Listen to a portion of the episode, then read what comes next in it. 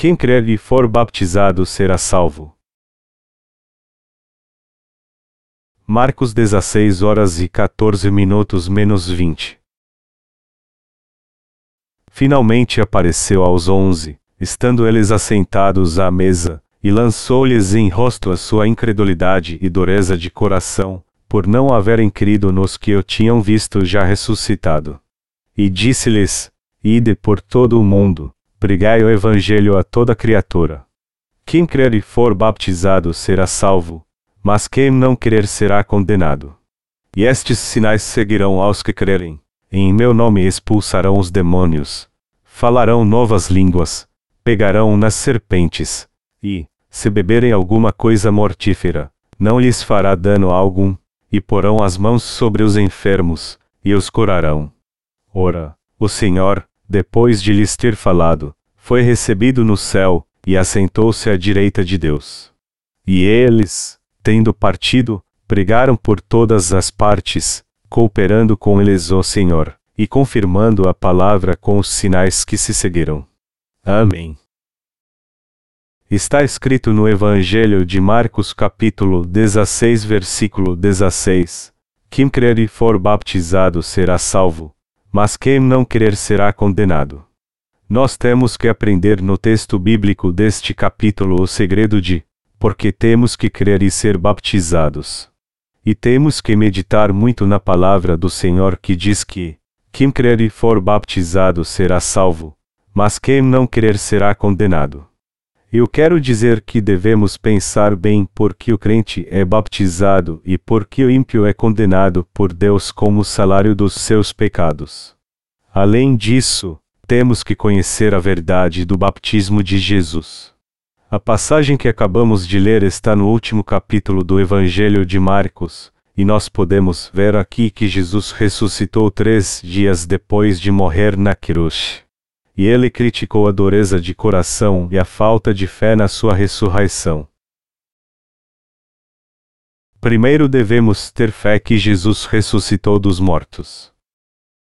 Nosso Senhor foi baptizado por João Batista, morreu na cruz e ressuscitou. Nós cremos que o Senhor ressuscitou. E só podemos ter esperança de uma nova vida se tivermos fé nisso. Por essa razão, só poderemos ter uma vida espiritual fiel se tivermos a certeza de que o Senhor ressuscitou. E a nossa esperança é que, embora nosso corpo vá morrer um dia, ele e nossa alma voltarão à vida e receberão a vida eterna, a fim de que possamos morar eternamente no reino dos céus. Já que cremos que também ressuscitaremos, jamais desistiremos da nossa vida espiritual, por mais que as lutas nos aflijam ou até enfrentemos a morte. Então, precisamos ter uma fé inabalável na ressurreição do Senhor. Que esperança teríamos se Jesus não ressuscitasse depois que morreu na cruz? Se isso tivesse acontecido, nós não teríamos esperança alguma. Mas ele ressuscitou para nos trazer de volta à vida.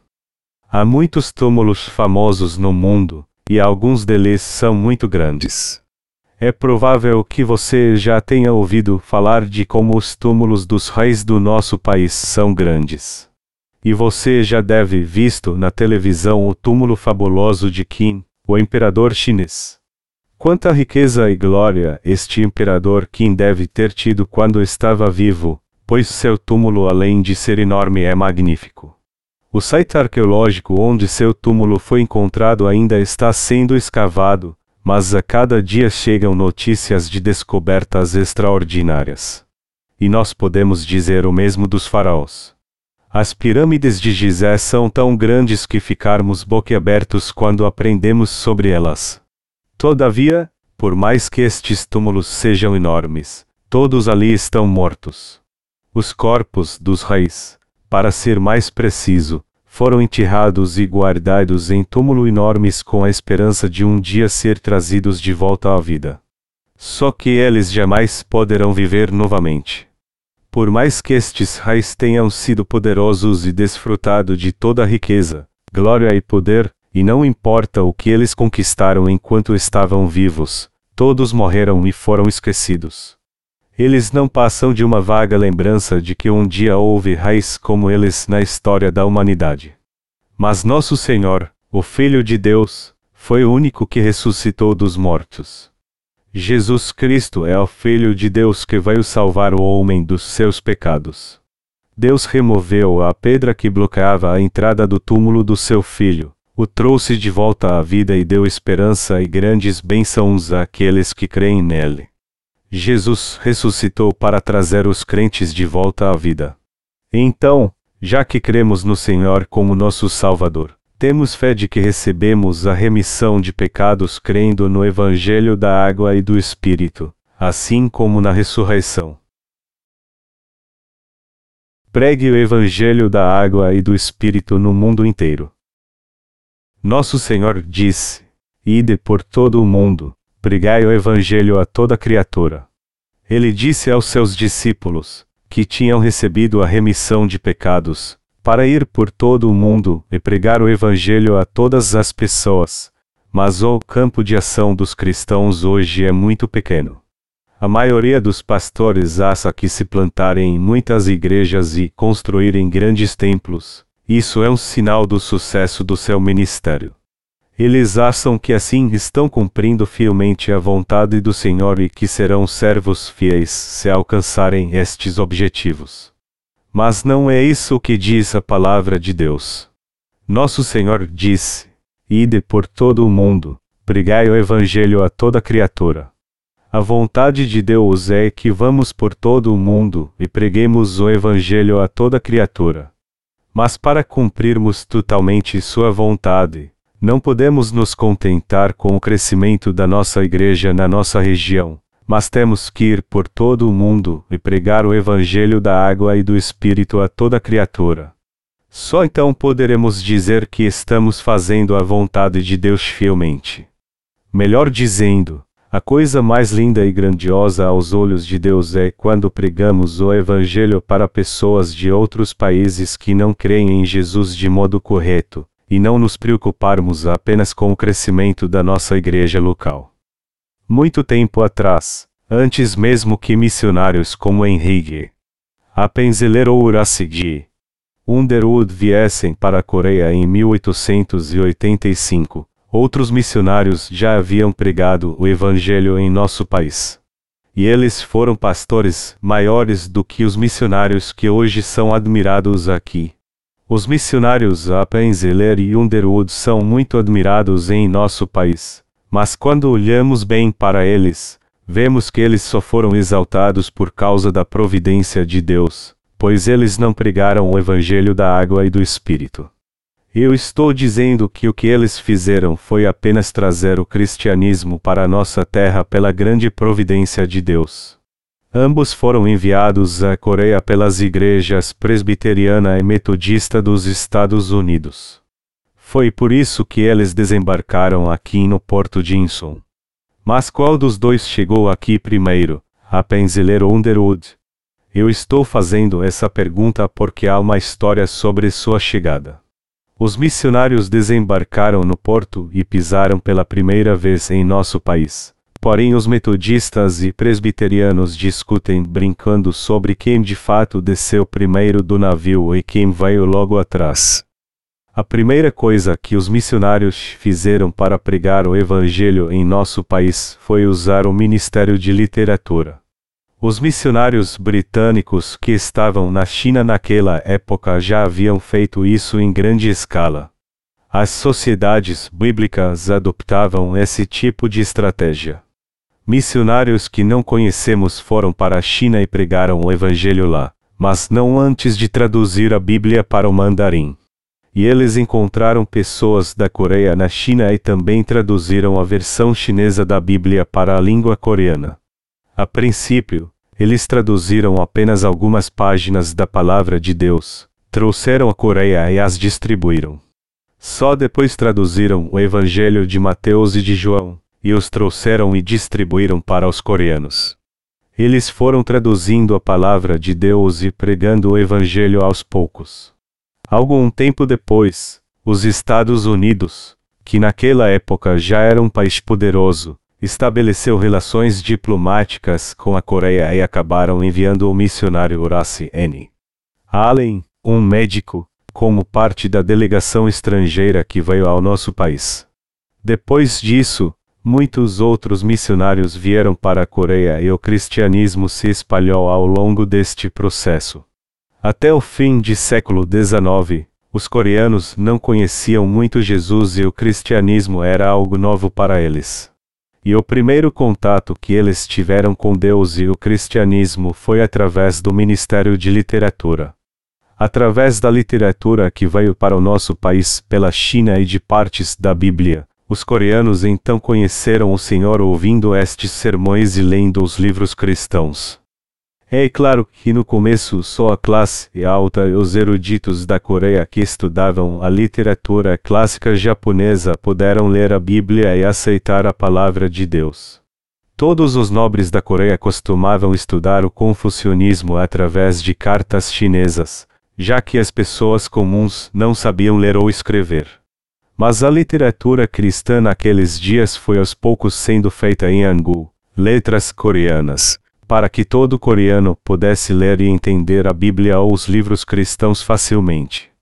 Eles fizeram isso para que até as pessoas sem estudo pudessem ler a Bíblia, pois elas só podiam ler e escrever com caracteres coreanos. Foi assim que o cristianismo se espalhou na Coreia e se tornou sua religião principal. Nosso Senhor ordenou que os crentes fossem por todo o mundo e pregassem o Evangelho, e eu creio que essa é a verdadeira vontade de Deus. É mesmo tão importante assim que os crentes em Jesus sejam baptizados. Chegamos a essa questão agora. O batismo é indispensável para os cristãos. O Senhor disse que quem recebe a remissão de pecados crendo no Evangelho da Água e do Espírito tem que ser baptizado no nome do Deus Trino. E o texto bíblico deste capítulo afirma isso categoricamente. Porque Jesus falou da fé no seu batismo e disse que nenhum crente não pode deixar de ser baptizado. Eis a razão.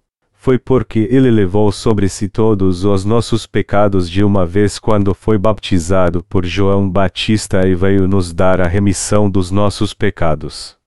Jesus só pode ser crucificado e derramar seu sangue por nós porque antes levou todos os nossos pecados ao ser batizado por João Batista. Sendo assim, quem crê no Evangelho da água e do Espírito, que é a justiça do Senhor, tem que ser batizado pela fé.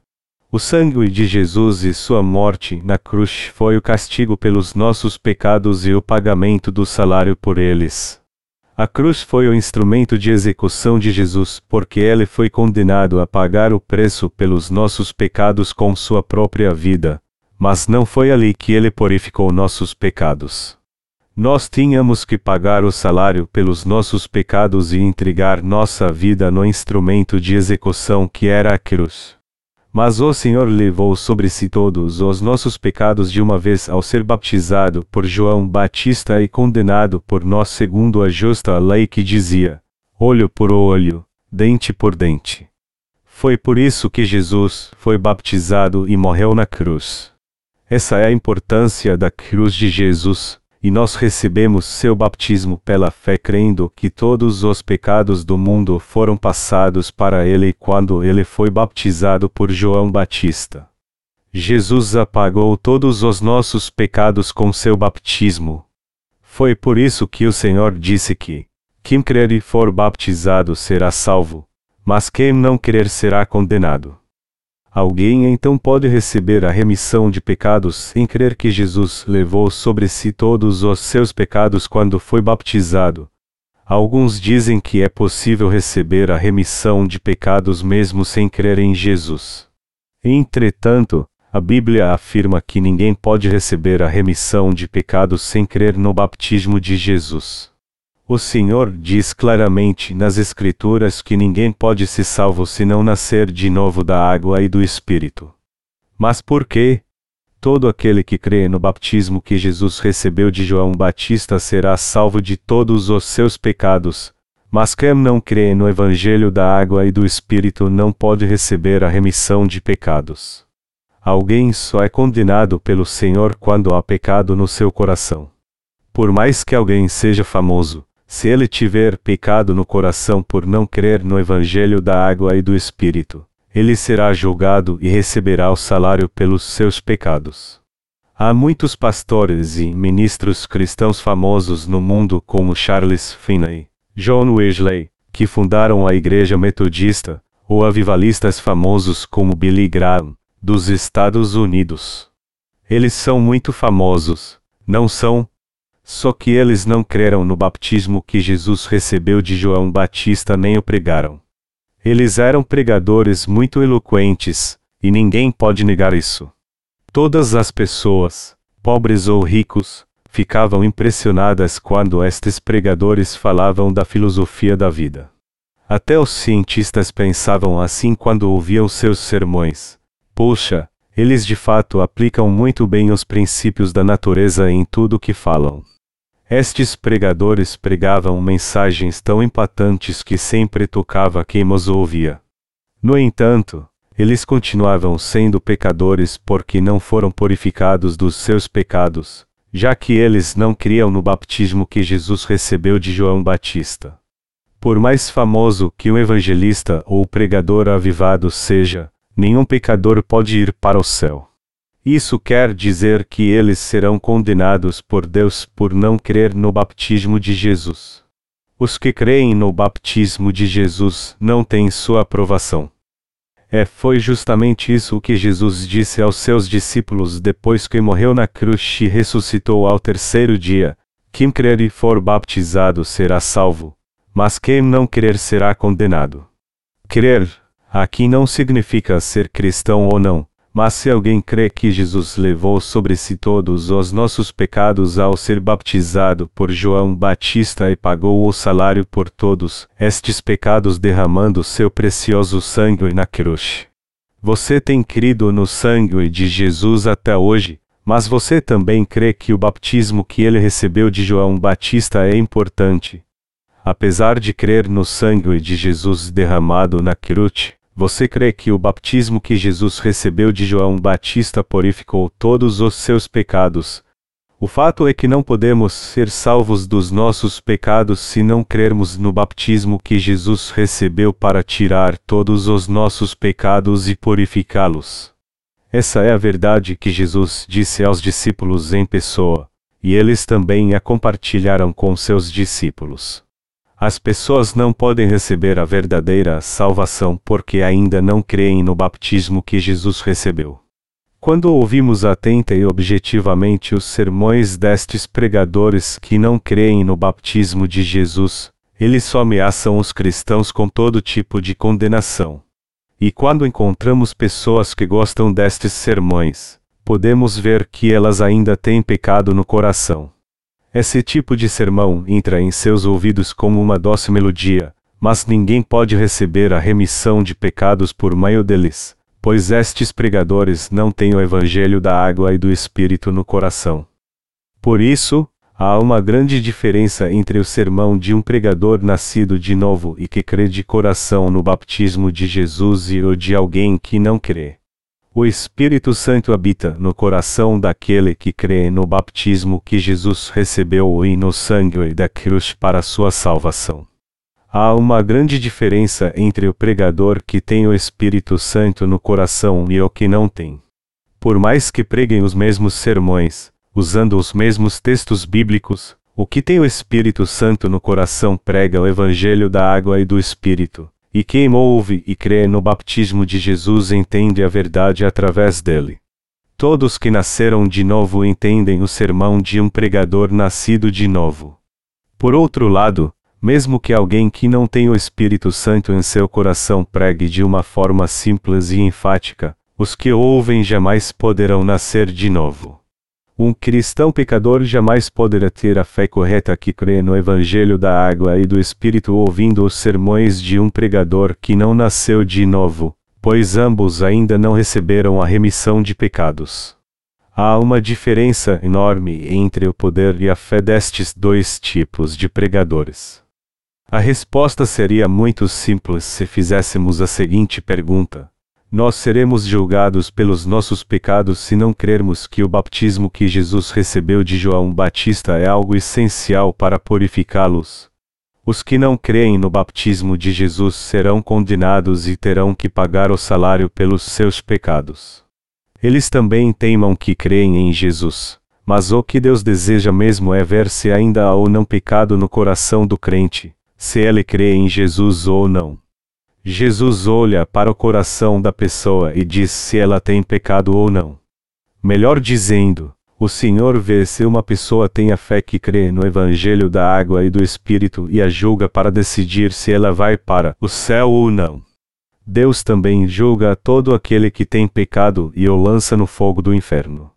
O Senhor julga tudo com justiça, envia ou não alguém para o céu baseado no critério da fé, ou seja, se ele crê ou não no Evangelho da água e do Espírito.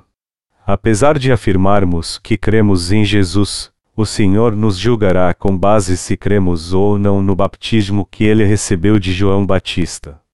Ele nos julga e decide sobre nosso destino eterno baseado no fato de termos ou não o Espírito Santo no coração por crermos no Evangelho da água e do Espírito. O critério que o Senhor usa para julgar as pessoas é a fé no Evangelho da água e do Espírito que ele cumpriu. Se alguém não crê nessa verdade, ele tem que ser julgado e lançado no inferno. Podemos fazer essa pergunta agora então: que relação há entre a fé no batismo que Jesus recebeu e o habitar do Espírito Santo em nosso coração? A resposta é que um está ligado ao outro intrinsecamente. O Espírito Santo não habita no coração dos que creem apenas no sangue da cruz porque eles ainda têm pecado. Por outro lado, os que creem no batismo que Jesus recebeu de João Batista e no sangue da cruz possuem o Espírito Santo em seu coração, porque receberam a remissão de todos os seus pecados pela fé. Aquele que crê no batismo que Jesus recebeu de João Batista, ou seja, aquele que crê que Jesus tirou todos os pecados do homem ao ser batizado por João Batista tem o Espírito Santo em seu coração, porque recebeu a remissão de pecados pela fé. Deste modo, há uma relação direta entre o habitar do Espírito Santo e a fé que crê no batismo que Jesus recebeu de João Batista. É por isso que precisamos enfatizar bastante a palavra do batismo de Jesus. Quem não crê no batismo de Jesus é pecador porque o Espírito Santo não habita em seu coração. Por quê? Porque ele ainda tem pecado no coração. O Espírito Santo não pode habitar no coração dos que ainda têm pecado. É por isso que eles sempre pecam em seu coração, por mais que creiam em Jesus como seu Salvador e que ele morreu na cruz por seus pecados. Pessoas assim jamais admitem perante Deus que são pecadores condenados ao inferno. Elas se veem apenas como simples pecadores, mas não há simples pecadores para Deus. Elas também tentam purificar seus pecados com orações de arrependimento, mas só que em vão. Elas não sabem que Jesus purificou todos os seus pecados com seu baptismo, os pecados do coração de ninguém podem ser purificados se ele não crer no Evangelho da água e do Espírito. E ele também não pode ser salvo do pecado, por mais que creia em Jesus como seu Salvador. Nós só podemos receber a salvação quando nosso Salvador nos liberta com sua verdade poderosa. O serviço de emergência na Coreia é 119 mas os outros países também possuem suas unidades de emergência. Nos Estados Unidos, por exemplo, em caso de situações críticas o número é 911. Por causa do fenômeno El Nino, que mudou as condições climáticas no mundo todo rapidamente, muita gente está morrendo em várias regiões do mundo. Em alguns lugares o calor está forte demais, em outros está havendo inundações e outros ainda estão sendo devastados por terríveis tempestades e furacões que destroem tudo, inclusive prédios e até caminhões. Os ventos fortes e a força da chuva estão destruindo as casas das pessoas e acabando com o que elas possuem, seus animais, sua riqueza e todos os seus pertences. E isso está acontecendo cada vez mais frequentemente hoje em dia. Vamos dizer que aconteça uma tragédia, como uma grande enchente e muitas pessoas sejam levadas pelas águas. O 911 é acionado então e eles enviam um helicóptero para resgatar essas pessoas. Entre as pessoas que estão se afogando, alguém agarra a corda com todas as suas forças e faz de tudo para não largá-la, a fim de que seja puxado para dentro do helicóptero. Só que ele não aguenta segurar muito e acaba largando a corda. Quem confia na sua própria força se agarra à corda e acha que vai aguentar segurar. E ele pode até aguentar por algum tempo, mas no fim acaba soltando porque fica cansado e a força do vento é muito grande. Para que alguém seja resgatado com segurança, ele tem que pegar a corda, passá-la em volta do seu corpo e confiar na equipe de resgate, não nas suas próprias forças. Quando uma pessoa passa a corda ao redor do seu corpo, a equipe de resgate pode puxá-la com segurança até o helicóptero. A diferença é grande entre tentar segurar a corda com as próprias forças ou passá-la ao redor do corpo e confiar na equipe de resgate para fazer o salvamento. Do mesmo modo, se todos os pecados do nosso coração já foram purificados pela fé que crê no baptismo que Jesus recebeu de João Batista, então fomos salvos do pecado de uma vez por todas. Mas alguns não foram libertos de seus pecados, pois não creem no baptismo que Jesus recebeu de João Batista, embora afirmem crer em Jesus. Há uma grande diferença entre a fé dos que creem no Evangelho da Água e do Espírito e a dos que não creem nele. Mas por quê? Porque os primeiros creem tanto no baptismo de Jesus como no sangue da cruz, unindo-os à única verdade da salvação, enquanto que os últimos não fazem isso. O fato de alguém crer ou não que Jesus levou de uma vez por todas os pecados do homem quando foi baptizado por João Batista, e no sangue da cruz é o que define se ele vai para o céu ou para o inferno. Por isso que o Senhor disse aos discípulos depois que ressuscitou dos mortos: Quem crer e for baptizado será salvo, mas quem não crer será condenado. Você entende agora o que quer dizer essa palavra? Amados irmãos, temos que crer em tudo que diz respeito ao Evangelho da água e do Espírito que o Senhor nos deu. Temos que crer que um modo tão simples que até pareceremos tolos. Temos que crer que o Evangelho da água e do Espírito é a verdade da salvação, por mais que isso nos faça parecer ignorantes. O Senhor sabia que seu baptismo era algo essencial para a salvação, e foi por isso que ele nos disse que devemos crer nisso totalmente. Se isso não fosse verdade, ele teria dito a nós: Quem crer em mim será salvo, mas quem não crer será condenado. Mas, ao contrário, ele disse: Quem crer e for baptizado será salvo, mas quem não crer será condenado. O que Jesus ressurreto quis dizer aqui é que o baptismo que ele recebeu de João Batista e o sangue da cruz tem que fazer parte da nossa fé que crê nele como nosso Salvador. O Senhor nos deixou uma condição indispensável. Quem crer e for baptizado, para não esquecermos que o baptismo que ele recebeu de João Batista purificou todos os nossos pecados somos purificados de todos os nossos pecados crendo que Jesus Cristo levou todos eles ao ser baptizado por João Batista. Agora não temos mais pecado no coração porque cremos nisso. Se não fosse por isso, ainda seríamos pecadores por crermos apenas no sangue da cruz, mas não no baptismo de Jesus. Eu também só cria em Jesus e no seu sangue na cruz quando o aceitei em meu coração como meu Salvador. Eu pensava que estava sendo fiel na minha vida espiritual, embora cresce somente no sangue de Jesus. Eu tinha visões do Senhor e fazia obras fabulosas, pois era capaz de fazer coisas tremendas. Entretanto, uma coisa que eu sabia muito bem é que eu ainda tinha pecado no coração.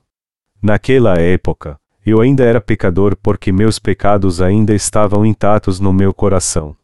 Mas a diferença da minha fé naquela época para minha fé agora é como a distância entre o céu e a terra, pois eu creio muito no Evangelho da água e do Espírito hoje.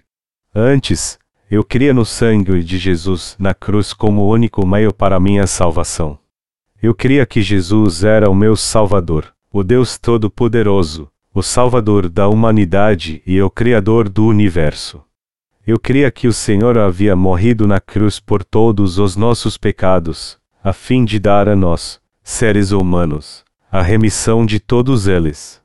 Na verdade, eu creio em Jesus como meu Salvador agora como cria antes. Só que os pecados que eu cometi não foram apagados do meu coração quando eu cria apenas no preciso sangue de Jesus derramado na cruz, pois embora parecesse que eles eram purificados quando eu fazia orações de arrependimento, no fim eles continuavam em meu coração.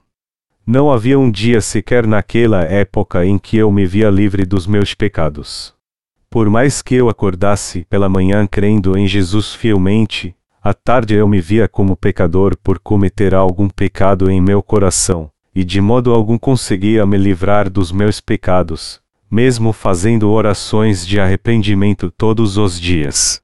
Olhando para trás agora, eu vejo que nem sabia que iria para o inferno naquela época, pois eu não conseguia ver que havia pecado no meu coração. Eu achava que era um simples pecador antes. Mas depois de entender o que é lei, ou seja, depois de entender bem a severa palavra da lei de Deus, eu entendi a seriedade dos meus pecados e que eles ainda estavam intactos em meu coração, pois eu ainda não tinha sido remido completamente, embora eu fizesse fervorosamente orações de arrependimento todos os dias. Eu fui muito oprimido pelos pecados intactos do meu coração nos dez primeiros anos da minha vida cristã. Mas uma grande transformação espiritual aconteceu comigo. Deus, em sua misericórdia, teve um encontro comigo pelo Evangelho do baptismo de Jesus e seu sangue na cruz, e eu entendi que estava ali a minha salvação. Uma das mudanças que aconteceu foi que os pecados do meu coração sumiram de uma forma perfeita e o Espírito Santo entrou nele, pois ele não habitava nele antes. A coisa mais linda que aconteceu foi que todos os meus pecados foram totalmente purificados por eu crer no Evangelho da água e do Espírito.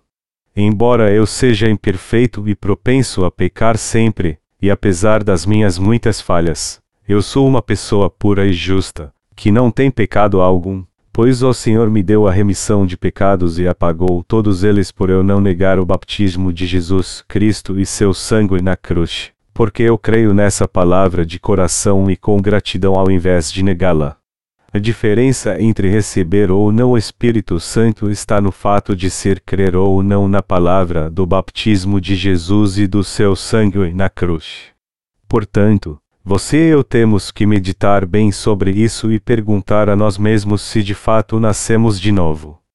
Quem não crê no baptismo de Jesus tem que perguntar a si mesmo se ele é visto como alguém maligno por Deus, que será julgado por ele por causa dos seus pecados.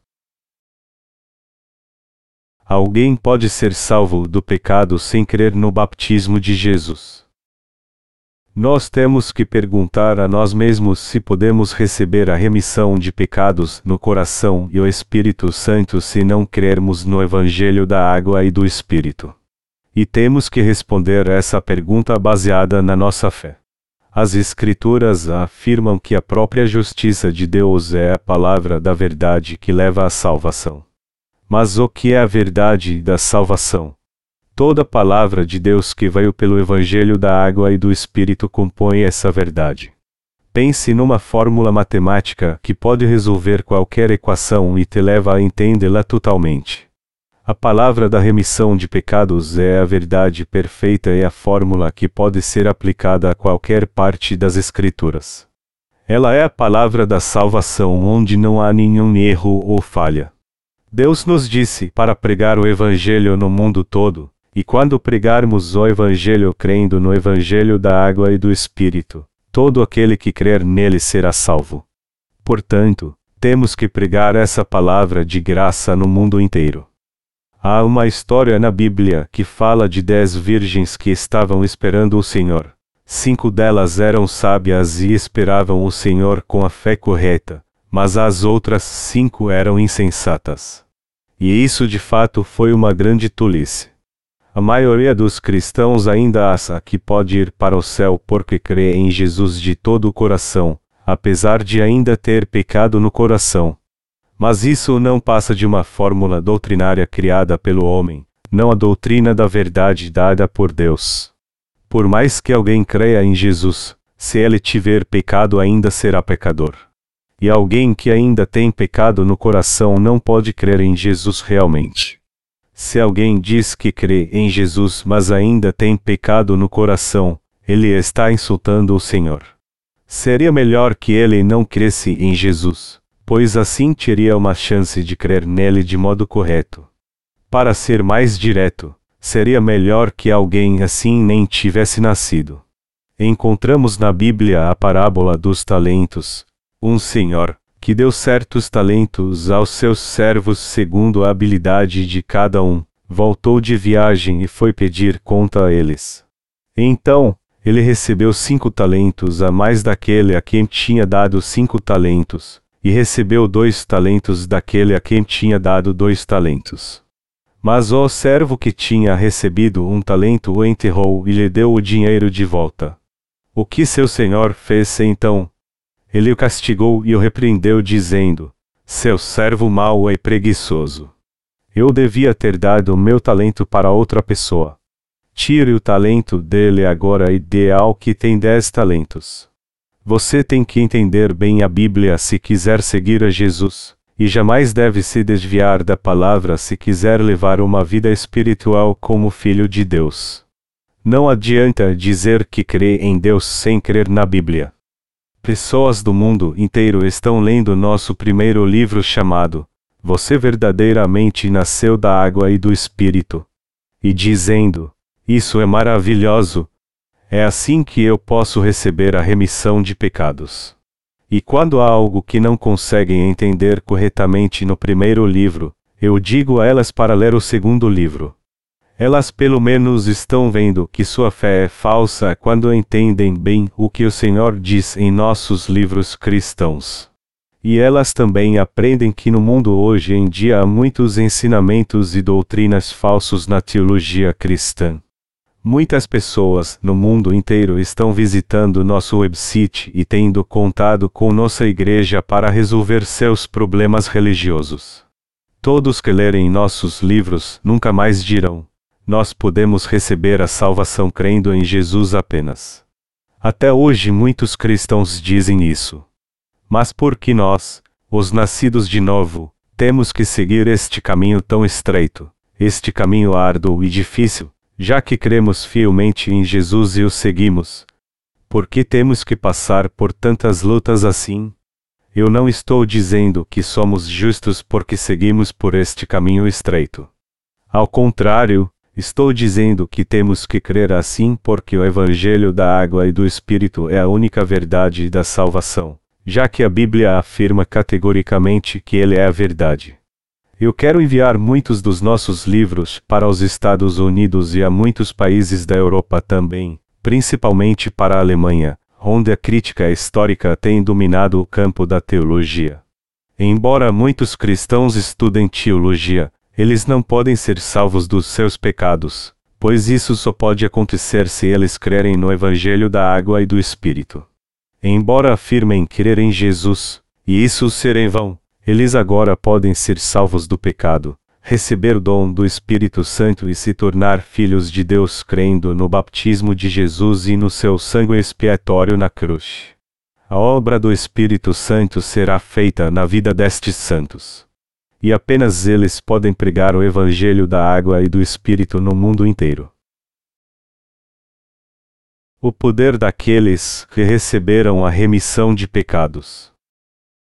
Vamos ler a palavra no Evangelho de Marcos, capítulo 16, agora, começando pelo versículo 17: E estes sinais seguirão aos que crerem. Em meu nome expulsarão os demônios, falarão novas línguas, pegarão nas serpentes e, se beberem alguma coisa mortífera, não lhes fará dano algum, e porão as mãos sobre os enfermos, e os curarão. O que está escrito aqui? Está escrito, e estes sinais seguirão aos que crerem. E continua: Em meu nome expulsarão os demônios, falarão novas línguas, pegarão nas serpentes, e, se beberem alguma coisa mortífera, não lhes fará dano algum, e porão as mãos sobre os enfermos, e os curarão. Interpretando esse texto de um ponto de vista carnal, a maioria dos cristãos acha que os que recebem o Espírito Santo têm poder para realizar coisas maravilhosas. Então, eles julgam e provam sua fé baseados nessas obras maravilhosas que se manifestam visivelmente. Você já deve ter pensado assim também. Mas vamos analisar melhor o texto. Ele afirma que os sinais seguirão aos que crerem, que eles expulsarão demônios em nome de Jesus e falarão novas línguas. Eles pegarão em serpentes e beberão coisas mortíferas, mas nenhum mal lhes acontecerá. Entretanto, o Senhor está falando isso num sentido espiritual.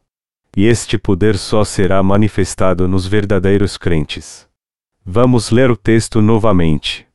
Está escrito: Em meu nome expulsarão os demônios.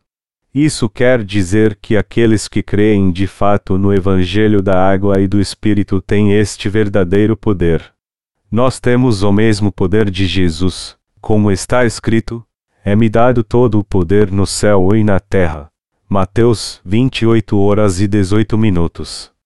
Primeiro, podemos expulsar demônios se dissermos com toda a autoridade: Eu te ordeno, Satanás, em nome de Jesus Cristo, Sai. Segundo, o Senhor disse que aqueles que crerem nele falarão novas línguas. Amados irmãos, nós que cremos no Evangelho da Água e do Espírito falamos a língua do Reino dos Céus. É uma língua celestial, só que muito diferente das línguas estranhas que não fazem sentido algum. Ao contrário, é uma nova língua de fato, ou seja, uma língua espiritual do Reino dos Céus. E o que estamos falando é justamente essa nova língua.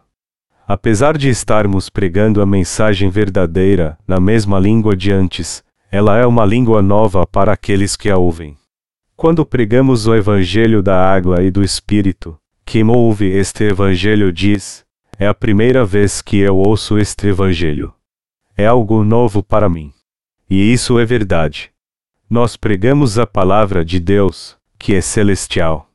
Quem nasceu de novo crendo no Evangelho da água e do Espírito prega palavras que vêm do céu, e tudo que ele diz é verdade. E estas não são palavras deste mundo. Quem crê prega a palavra de Deus e as palavras do Evangelho celestial.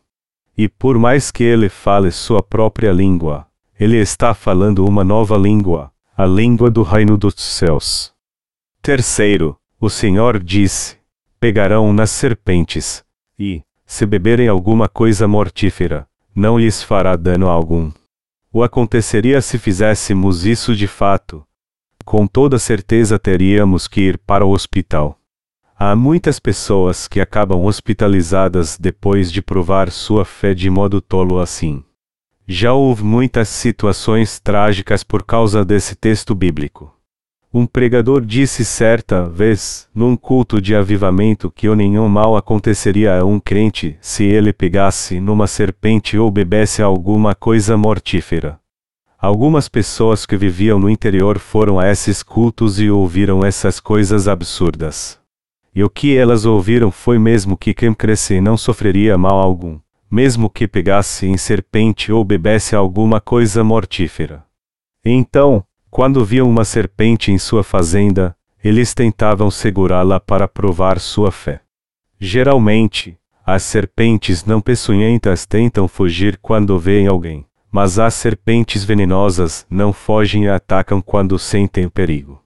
Alguns tentam provar sua fé pegando em serpentes e dizem: O Senhor disse que nenhum mal me acontecerá se eu pagar em serpentes ou beber alguma coisa mortífera e eu creio na palavra do Senhor.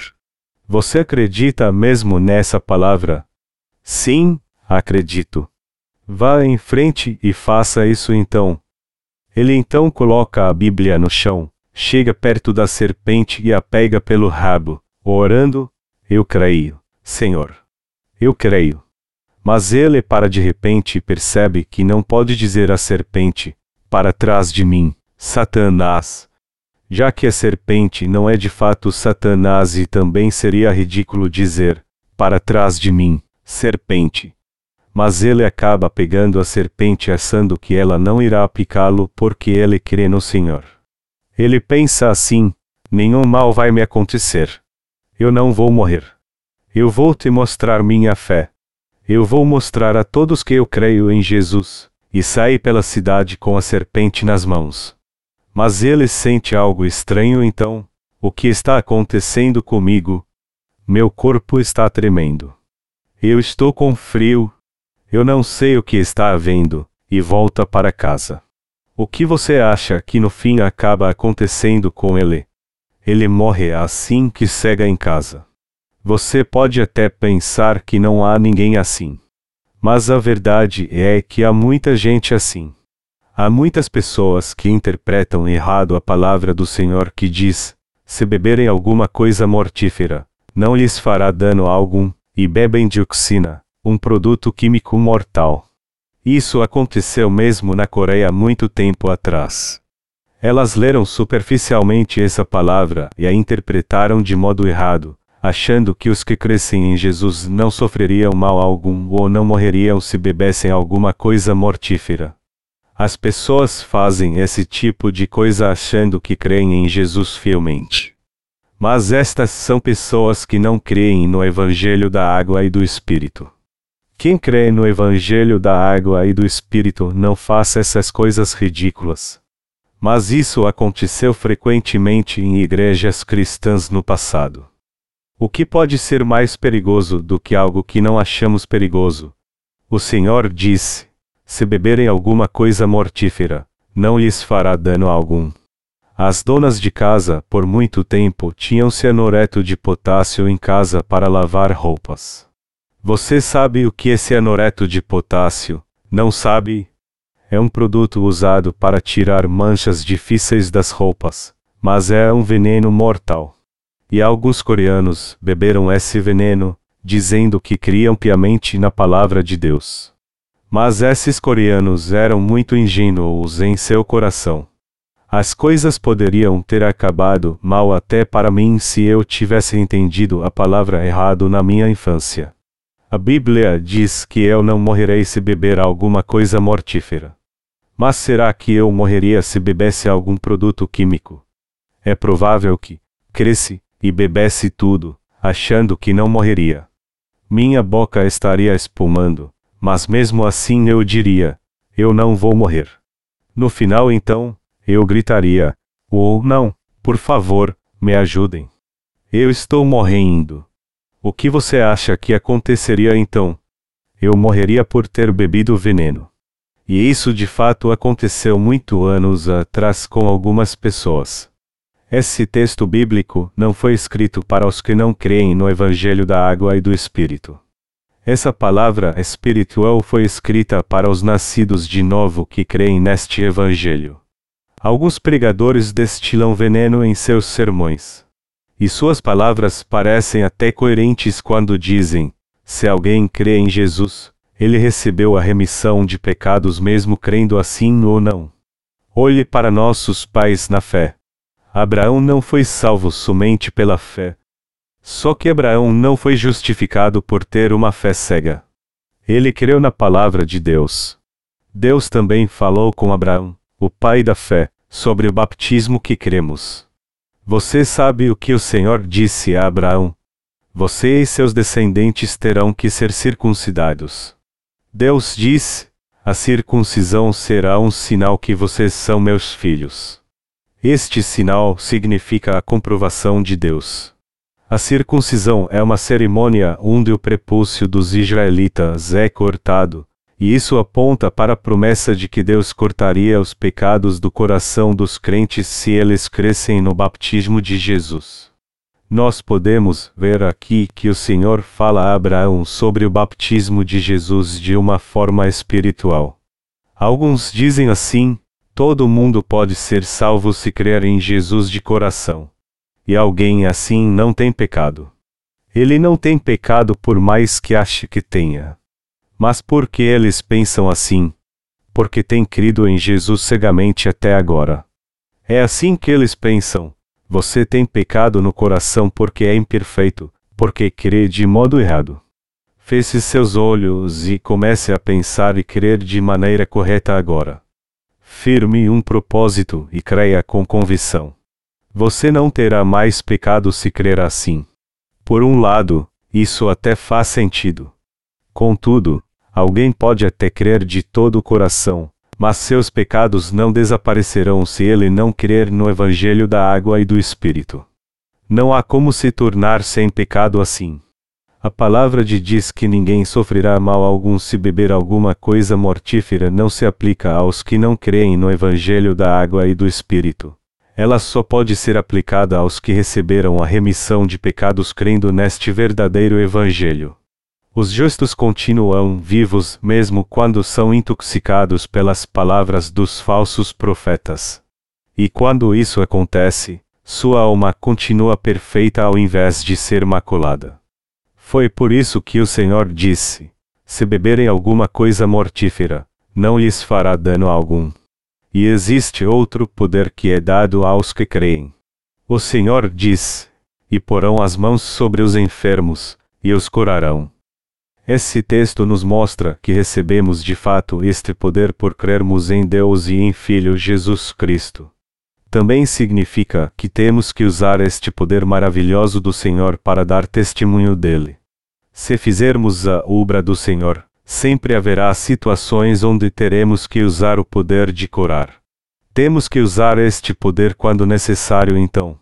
No entanto, não podemos usá-lo para expulsar demônios e falar, e pala pala pala, todos os dias, como se estivéssemos falando novas línguas muito menos procurar ser picados por serpentes para depois ficar curados e mostrar como é grande sua fé, ou visitar pessoas todos os dias para orar impondo as mãos sobre elas.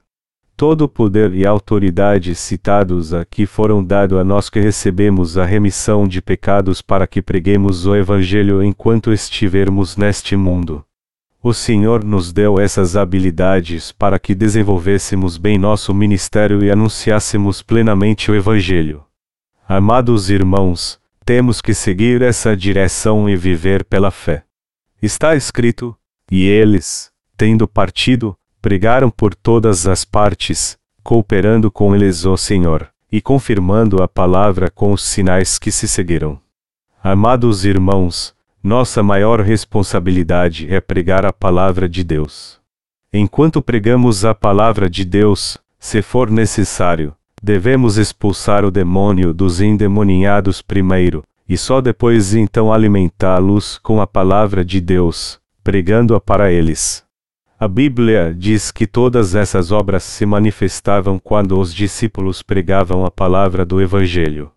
Ela afirma que o Senhor deu a eles este poder fabuloso. Nós de fato falamos novas línguas do reino dos céus.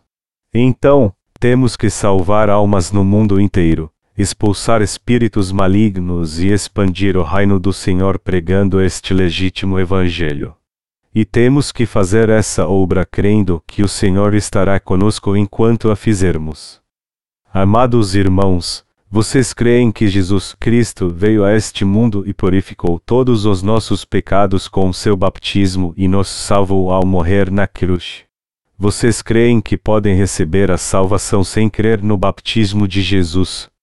Este verdadeiro evangelho não é doutrina de uma igreja. Somos a denominação de Jesus. Isso significa que temos que crer exatamente no que ele disse. O Senhor diz: Vim lançar fogo na terra, e que mais quero, se já está aceso. Lucas 12 horas e 49 minutos. Seria maravilhoso se este fogo estivesse mesmo aceso, mas o Senhor está frustrado porque ele não está. Muitos neste mundo, tanto cristãos como ímpios, não creem de maneira correta, mas, ao contrário, só creem no que querem acreditar, sem o evangelho do baptismo de Jesus e do seu sangue na cruz que o salvou totalmente. Eles creem cegamente em doutrinas absurdas sem consultar a Bíblia. Eu não tenho palavras para expressar como me sinto frustrado com isso também. O que devemos fazer diante dessa situação então? Eu não tenho dúvidas de que devemos pregar o Evangelho da água e do Espírito com toda ousadia e confiança. Ao invés de pensarmos que o Evangelho da água e do Espírito já está sendo bastante pregado no mundo todo, temos que entender que ainda estamos dando os primeiros passos e que devemos continuar pregando-o muito mais agora. Nós apenas começamos, e ainda há muito para fazer. Temos que pregar este genuíno e perfeito Evangelho para cristãos e ímpios, e viveremos tempos difíceis onde teremos que usar o poder que Deus nos deu. Satanás tem enganado tanto as pessoas hoje em dia que elas achariam estranho e confuso se manifestássemos esse poder agora. Nós jamais devemos cair na armadilha de querermos exibir nosso poder e parecermos arrogantes. Ao contrário, temos que pregar o Evangelho com ousadia no mundo todo este ano e nos anos seguintes que o Senhor nos concederá. A Bíblia diz que o Senhor capacitou os discípulos quando eles saíram para pregar o Evangelho em todos os lugares.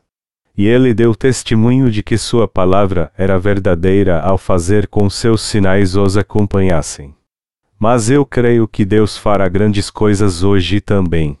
Até nos Estados Unidos nossos pastores têm pregado o Evangelho. Quando eu viajo para o exterior, eu sempre fico com vontade de voltar para a Coreia, pois eu acho o país mais maravilhoso do mundo. Por mais que um país seja bom, não há lugar com nossa terra natal. Nós vamos para outros países pelo dever de pregar o Evangelho ali, não porque gostamos mais destes países. E por mais que estes países pareçam fabulosos, não são tanto como parecem.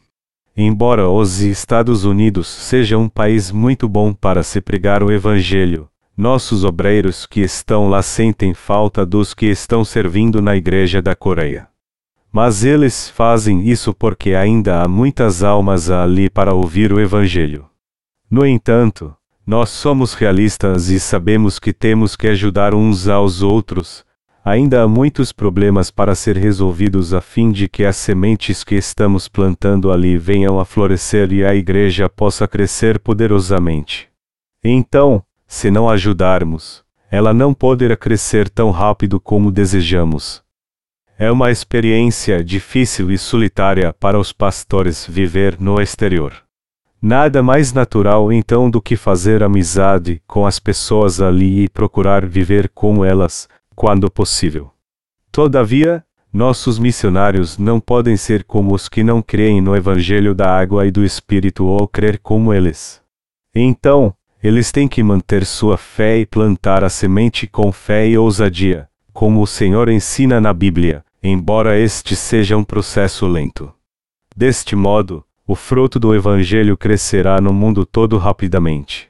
O crescimento do Evangelho não caminhou a passos largos porque as pessoas começaram a pregá-lo muito rápido, a construir igrejas apressadamente, a reunir e enviar missionários com pressa, e a dizer às pessoas que elas só precisavam aceitar Jesus para ir para o céu. Não podemos fazer a obra do Senhor tão apressadamente assim. Quando pregamos o Evangelho do Senhor, temos que fazê-lo com precisão e não deixar de lado coisas importantes. Nós temos que orar sempre por missões no exterior e apoiar este ministério pela fé. Para as pessoas, nós estamos fazendo algo maravilhoso. Mas para Deus, não estamos fazendo nada demais. Por isso temos que começar aos poucos, passo a passo. Ainda não fizemos nada significativo. Nós temos trabalhado duro, mas não ainda não alcançamos resultados consideráveis. O mundo é grande, e há muitas obras espirituais para fazer. Entretanto, o importante neste mundo é se cremos ou não, se seguimos a verdade de Deus ou não, se seguimos o mundo ou o Senhor. Temos que escolher um ou outro. Não há um meio termo que possamos escolher. Este é nosso tempo. Todos neste mundo serão separados como os peixes bons são separados dos ruins dependendo de onde esteja sua esperança, em Deus ou no mundo, se foram salvos ou não, se nasceram de novo crendo no Evangelho da água e do Espírito, se receberam a remissão de pecados crendo na justiça de Deus e se tornaram justos, se vão para o céu ou não quando o Senhor voltar. Isso é o que vai acontecer no mundo de agora em diante. Não há mais esperança. A biotecnologia está tão avançada que o fim já foi revelado. Os maiores cientistas dizem que 97% dos genes do ser humano já foram encontrados no mapa do genoma humano.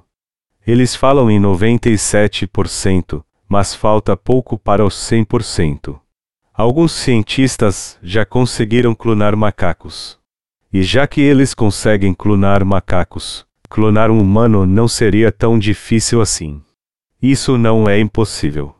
Embora tenham feito pesquisas com animais, não com humanos, eles esperam alcançar grandes resultados por já terem conseguido muito no campo da tecnologia de clonagem. E isso é verdade. A situação nos dias atuais está tão crítica que o juízo de Deus não tardará a chegar. Em pouco tempo, as coisas que estão escritas na Bíblia, no livro de Apocalipse e com a marca dos 666 nas pessoas, a manifestação do servo de Satanás, o controle de toda compra de alimentos, crentes sendo perseguidos e passando por lutas e tribulações, o mundo se tornando caótico, e um ditador mundial aparecendo depois de disso tudo acontecerão uma a uma. Estes sinais aparecerão daqui a muito pouco tempo. Por isso, na corrida para a pregação do Evangelho, somos os últimos corredores. Nós fomos os últimos a pegar o bastão, pois os primeiros a pegá-los foram Pedro, Paulo, João e os outros apóstolos, nossos grandes pais na fé. Todos que ouviram o Evangelho dos Apóstolos foram os segundos a pegar o bastão. Nós os chamamos de pais apostólicos. Eles, por sua vez, passaram o bastão do verdadeiro Evangelho para os outros corredores, aos quais chamados de pais da Igreja. Contudo, entre os pais da Igreja, houve alguns que quebraram o bastão no meio assim que o receberam. Origenes, que traduziu as Escrituras, foi um deles. Eles foram os líderes corrompidos que não fizeram seu papel com responsabilidade. Então, em 313 depois de Cristo, um evento decisivo e histórico aconteceu, o Edito de Milão, que começou a prevalecer na Idade Média. E desde então, esse falso evangelho tem sido passado a nós. Mas Deus começou novamente a corrida do verdadeiro Evangelho nestes últimos dias. E Ele confiou a nós a pregação do Evangelho da água e do Espírito. Nós agora temos o último bastão. Sendo assim, somos os últimos corredores que estão pregando este verdadeiro Evangelho no mundo inteiro. A obra do Evangelho será manifestada ainda mais nestes últimos dias do que nunca antes. O Evangelho será pregado a mais pessoas agora do que já foi até hoje e serão salvas muito mais almas como nunca se viu. É por isso que temos muita obra a fazer. Você tem que entender isso. Então, temos que pregar o Evangelho insistentemente às pessoas deste mundo enquanto podemos. E embora a semente deste verdadeiro Evangelho não tenha brotado ainda em todos os países, isso logo acontecerá se fertilizarmos a terra e trabalharmos duro para conseguirmos isso. Eu creio que muitos neste mundo encontrarão a fé através de nós. A obra do Espírito Santo se manifestará poderosamente. A fé dessas pessoas crescerá e tudo será cumprido segundo a palavra. Portanto, temos que pregar o Evangelho com fé, pois fomos chamados para isso. As pessoas deste mundo só vivem se comparando umas com as outras e exaltando a si mesmas. Só que o mundo não é maior do que o Evangelho de Jesus. O que é mais valioso do que o amor e a salvação que Jesus nos deu? Por mais que uma pessoa seja muito eloquente e tenha muito poder, Jesus Cristo é o Senhor que realizou a maior obra da humanidade. Ninguém neste mundo poderia realizar esta grande obra. E nós também temos que cumprir a missão que Deus nos confiou com fé e olhos no futuro. O mundo é grande, mas ele se tornará pequeno se fizermos nosso trabalho com afinco. Nós podemos até ter começado a obra do Evangelho devagar, mas podemos fazê-la mais rápido se esse for o caso. Só não podemos fazer a obra da pregação do Evangelho no mundo todo sem nenhuma preparação ou somente para agradar as pessoas. Se fizermos isso, falharemos com certeza. Nós temos algo positivo que os outros não têm. Nós temos coragem de derrotar todos que se levantarem contra nós porque cremos na palavra. Nós precisamos ter coragem e dizer: vocês estão zumbando de nós. Bom, Vamos ver então se vocês não vão concordar conosco. Mostre-nos então o que está errado e nos desafie. Vamos abrir a Bíblia e ver o que é verdade realmente. A propósito, uma das nossas famílias de missionários irá para os Estados Unidos em breve, e quando eles abrirem nosso centro de distribuição lá, nós enviaremos grandes quantidades de livros para eles e os distribuiremos por todo aquele grande país assim como em todo o mundo. Há uma grande vantagem em se fazer isso porque custa menos enviar pelo correio do que de navio da Coreia, e assim, podemos pregar o Evangelho de modo muito mais eficaz. E também podemos distribuir nossos livros para outros países além dos Estados Unidos por um custo de correio muito baixo. É muito caro enviar livros para outros países mas há uma vantagem em enviá-los direto dos Estados Unidos. Nós temos que fazer essa obra com zelo e ousadia este ano. Nós espalharemos a valiosa semente do Evangelho este ano e prestaremos conta ao Senhor no fim dele, sendo gratos a Deus por nos usar nessa preciosa tarefa. Aí então oraremos por tudo que temos que fazer no próximo ano. Vamos planejar este ano para que possamos semear e compartilhar muito mais ano que vem.